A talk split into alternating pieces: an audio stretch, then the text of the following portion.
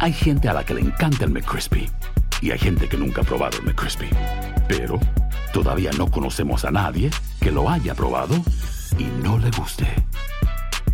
Para pa pa pa.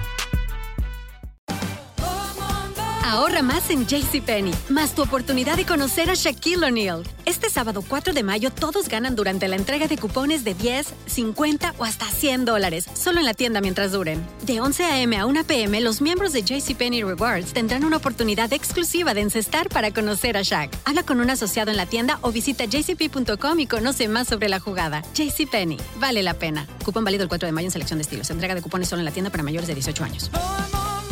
Boost Mobile tiene una gran oferta para que aproveches tu reembolso de impuestos al máximo y te mantengas conectado. Al cambiarte a Boost, recibe un 50% de descuento en tu primer mes de datos ilimitados. O, con un plan ilimitado de 40 dólares, llévate un Samsung Galaxy A15 5G por $39.99. Obtén los mejores teléfonos en las redes 5G más grandes del país. Con Boost Mobile, cambiarse es fácil. Solo visita boostmobile.com. Boost Mobile, sin miedo al éxito. Para clientes nuevos y solamente en línea, requiere AroPay. 50% de descuento en el primer mes requiere un plan de 25 dólares al mes. Aplican otras restricciones. Visita ¿Quieres regalar más que flores este Día de las Madres?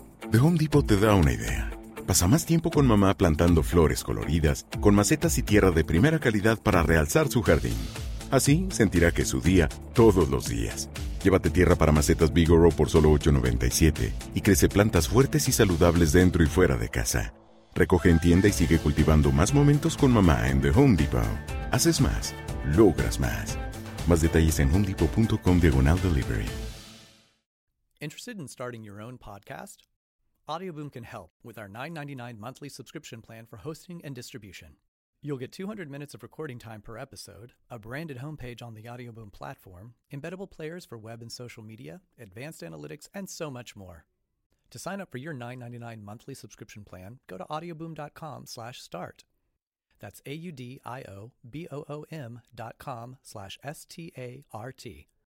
El siguiente podcast es una presentación exclusiva de Euforia On Demand. Amigos, ¿cómo están? Me da mucho gusto saludarlos. Bienvenidos una semana más a Epicentro. Gracias por estar con nosotros. Gracias por suscribirse al podcast. La comunidad está creciendo. Hace algunos días nos mandaron algunos números eh, que nos eh, llenaron de entusiasmo al maestro Eduardo Blancas, quien produce este espacio y a un servidor, porque la comunidad está creciendo y también, por supuesto, nos alienta ver las estrellas, las calificaciones generosas que nos han dado, nos siguen dando en redes sociales desde que comenzara este, este podcast, pero cada vez más, y eso, insisto, nos eh, entusiasma muchísimo. Gracias de verdad por hacerlo.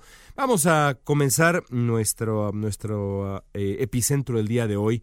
Quiero abundar sobre el tema que puse en la mesa en mi columna de los lunes en el Universal, y es el tema de la importancia del mensaje y la disciplina de mensaje en las campañas político-electorales. Eh, platicaba yo en, el Universal a qué grado es importante la, las dos cosas, no solamente tener un mensaje, sino tener disciplina alrededor del mensaje para una campaña eh, político-electoral. Lo que no dije es de dónde surgió, digamos, eh, esta, esta lección que aprendí hace tiempo. Eh, en parte se debe a que, pues, desde hace ya un par de décadas, o yo diría bastante más, la verdad, haciendo cuentas, pues desde al menos 1992 quizá, eh, he seguido de manera bastante obsesiva la política estadounidense, razón mm, por la que pues siempre tuve la ilusión de venir a Estados Unidos, además de cubrir la, a, la comunidad eh, inmigrante en, este país. Mi pasión por la política estadounidense pues ha sido, ha sido parte de, de mi formación eh, profesional desde que recuerdo la verdad de las cosas. Esa es una de las razones, pero la otra tiene que ver con la maestría. Eh, fui a la Universidad de Nueva York en la maestría hace pues 18 años casi salí de la maestría en el año 2000 estudié un programa que se llama Humanidades y Pensamiento Social que permitía a los alumnos escoger pues del menú muy amplio de la Escuela de Artes allá en la Universidad de Nueva York cosa que me llevó a tener el gusto de estudiar, por ejemplo, eh, arte dramático estadounidense del siglo XX, que me pareció absolutamente fascinante, O'Neill, Tennessee Williams, uh, Miller, en fin, de verdad increíble. Em, y, luego también eh, estudié, por ejemplo, que eso se convirtió con, con el tiempo en el tema de mi, de mi tesis de maestría, a Nietzsche. mi tesis de maestría fue el pensamiento de Nietzsche en la obra de Octavio Paz. Parece increíble, pero eso fue lo que escribí como tesis de maestría. Una auténtica, absoluta locura, pero muy interesante. Bueno, dentro de ese menú de clases que tomé durante dos años y fracción allá en la maestría, hubo una clase que me fascinó, que eh, era Campaigns and Elections, campañas y elecciones. Y en esa clase, en esa clase, aprendí eh, casi como regla de oro que lo más importante que puede hacer un candidato es saber cuál es el proyecto que ofrece, por qué lo ofrece y por qué es mejor que el de sus antagonistas. También debe saber transmitir por qué él o ella, si es candidata evidentemente, y no sus rivales, merece ganar la elección en turno. Inmediatamente después, y esto es tan importante como lo primero, debe saber sintetizar ambos mensajes de manera clara y memorable, para luego repetirlo como una especie de mantra con la esperanza de persuadir a los, eh, a los electores. Y si ustedes repasan las campañas exitosas a lo largo de la historia, se darán cuenta que muchas de ellas, yo diría casi todas, hicieron exactamente esto. Tuvieron un mensaje claro, un contraste claro con sus rivales y una disciplina para difundir ambas cosas. Es el caso, sin duda, aunque nos duela y nos irrite, de Donald Trump, que muy rápidamente acuñó pues esta frase de cuatro palabras que es sin duda demagógica, pero que sirvió de maravilla para pues eh, ilustrar en cuatro palabras, como buen eh, maestro del branding que es el señor Trump, qué, qué, pensaba hacer de ser electo eh, primero candidato a la presidencia y luego presidente, con el famoso Make America Great Again. Y luego también encontró un mensaje eh, que le funcionó perfectamente para pues eh, marcar un contraste con Hillary Clinton. Eh, básicamente Trump decía que Clinton pues había estado en la política por años, representaba un sistema podrido y él que nunca había sido político, sabía cómo arreglar ese mismo sistema de privilegios desde afuera dos mensajes muy claros, muy contundentes, a los que Trump se plegó con disciplina militar durante la campaña. Hillary Clinton, en cambio, pues nunca pudo articular un mensaje tan coherente eh, y tampoco pudo explicar por qué ella y no Trump merecían la presidencia. Y la realidad es que esta dinámica se está repitiendo ahora mismo en México. Eh, seguramente ustedes habrán visto y para cuando escuchen este epicentro ya habrá ocurrido un segundo debate entre los representantes de los eh, candidatos en la mesa de discusión de Carlos Loreta y en Televisa, habrán visto el primer debate entre los representantes de los eh, candidatos hace mm, pues una semana exacta. después ocurrió otra mesa con, con Carmen Aristegui, con representantes también de, de los de los candidatos y, demás. Pero la, la, que organizó Carlos Loret me pareció particularmente interesante porque me, me, quedó claro a qué grado es eh, la campaña de Andrés Manuel López Obrador la única que ha encontrado un mensaje de campaña y también un mensaje de contraste breve y contundente que le ha servido para colocarse donde está. Y el mensaje es este. Ustedes, decía Tatiana Cloutier, que la verdad ha sido pues un descubrimiento para la campaña López Obradorista, de verdad es una eh, eh, vocera en estos, en estos debates, una representante muy, pero muy buena, contundente, eh, y con, con, una suerte como de voz de terciopelo, eh, que no, no, se, no, se, no se tienta el corazón para soltar cachetadas que quizá, seamos francos, quizá en otro vocero habrían merecido repudio inmediato, como haberle llamado eh, analfabeta funcional a Javier Lozano. Si hubiera sido al revés, si Lozano le hubiera dicho algo así a la señora Cloutier, pues creo que no hubiera, eh, no se hubiera detenido la tormenta eh, por varios días. El caso es que Tatiana Cloutier eh, aprovecha eh, perfectamente bien sus conocimientos, su elocuencia, su condición, su situación, para eh, ser una, insisto, representante contundente en estos debates. Pero ¿qué hizo Cloutier en el debate con Loret y en el debate con Aristegui también? Y cada vez que puede, lo hizo mismo ahora, ahora lo, hizo también ahora en, en, Twitter como respuesta a mi columna, repetir, machacar una y otra vez el mensaje de que los rivales a la presidencia de Andrés Manuel López Obrador han gobernado en, durante dos sexenios, uno marcado por la inseguridad, por la violencia, el otro también en gran medida, el sexenio de Calderón y el de Peña Nieto, y el sexenio de Peña Nieto también marcado por una corrupción y una impunidad absolutamente inaceptables. Inmediatamente después dice el mensaje López Obradorista, ya es eh, nuestro turno ahora, ustedes ya han gobernado, nos toca a nosotros y las cosas serán distintas. Este es, ese es el mensaje, quizá para mí el único mensaje que Tatiana Cloutier eh, machacó una y otra vez en esa mesa de debates, y es un mensaje simple, pero fácil de recordar, y más importante todavía, pues respaldado por la evidencia que deja este sexenio, que en efecto ha sido un sexenio lleno de corrupción y también lleno de violencia. Si uno contrasta eh, eh, la disciplina de mensaje y el mensaje de la campaña de López Obrador con lo que ocurre en las otras campañas, se dará cuenta que pues, las cosas no andan bien. Pienso, por ejemplo, en el PRI. ¿Qué intentó hacer Aurelio Nuño y en su momento también Javier Lozano en las mesas de debate de la semana pasada, con Loret Nuño, con Aristegui Lozano? Pues intentó eh, este, esta dupla defender las reformas estructurales eh, que encabezó el gobierno peñanietista. El problema con eso es que las reformas todavía no han tenido eh, o ofrecido beneficios tangibles para la mayoría de la población. Y entonces, para, para eh, tratar de explicarle al televidente y al electorado por qué las reformas son importantes, pues se requiere tiempo. porque ninguna explicación toma apenas unos segundos. La declaración de la indignación toma unos segundos, como en el caso de Tatiana Cloutier, pero explicar por qué unas reformas eh, profundas a la economía mexicana, a la educación en México y demás son importantes, pues requiere y toma tiempo. El problema, por supuesto, es que en estos tiempos no hay tiempo. Válgase la redundancia. En esta época no hay tiempo para explicar. En cierto sentido, el que se ve obligado a explicar pierde Aquí no es el que perdona pierde, aquí es el que requiere tiempo para explicar, pierde. El otro lado, por supuesto, de esta estrategia del PRI es tratar de convencer al electorado de que eh, debería estar dispuesto el electorado a dejar de lado la corrupción de la estructura priista, dado que el candidato del PRI pretende demostrar ser, exclusivamente en el plano individual, un hombre honesto. Es decir, José Antonio Mide es tan honesto que presenta sus 7 de 7 y demás. No se fijen en los gobernadores, no se fijen en la estructura del PRI, no se fijen siquiera en la historia del PRI. Fíjense solamente en la supuesta honestidad probada en la 7 de 7 y demás, que seamos sinceros, fue una, una, eh, una, provocación eh, táctica interesante, la presentación no de la 3 de 3, sino de la 7 de 7. Fíjense no en todo el entorno, sino en este hombre que presenta la 7 de 7. Insisto, es una provocación interesante, pero cuando uno se pregunta si eso le alcanzará al PRI, yo creo que no.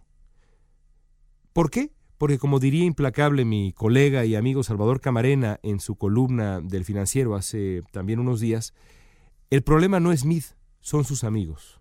No es usted candidato Mid, el problema son sus amigos. Y yo creo que será muy difícil que José Antonio Mid logre desmarcarse de manera tan radical del partido que lo ampara. Eso es lo que creo, me puedo equivocar. En cualquier caso, me parece que no es un mensaje contundente. Y no es un mensaje contundente porque hay un repudio muy considerable en contra del PRI y del gobierno que encabeza Enrique Peña Nieto. Ricardo Anaya, por otro lado, la campaña de Ricardo Anaya, pues presenta, eh, representa para mí un enigma en este momento. Yo lo he explicado aquí en Epicentro, lo he dicho también en el Universal muchas veces. Estoy convencido que Anaya es el único que podría disputar, pues por, su historia de, de, confrontación y antagonismo frente al gobierno y sobre, todo su discurso reciente, eh, la narrativa de cambio eh, con Andrés Manuel López Obrador. López Obrador eh, ha declarado, él y su gente, que la narrativa de cambio y esperanza le es exclusiva. La realidad es que eso no se puede decretar uno no puede simplemente ah, arrogarse una narrativa eh, político-electoral por decreto, simplemente eso no ocurre. Eso ocurre cuando los rivales le ceden ese escenario y esa narrativa a la persona en cuestión, y eso es lo que ha pasado con Andrés Manuel López Obrador. Sin embargo, para arrebatarle por lo menos un cacho de esa narrativa de cambio a López Obrador, Anaya necesita un mensaje que sea atractivo y joven, que resuma con claridad su proyecto de país y de manera crucial encontrar una manera de responder a la campaña de López Obrador, que, insisto, tiene eh, la, la intención central de igualar en la mente del electorado al PRI y al PAN y a todos los demás que no sean Andrés Manuel López Obrador.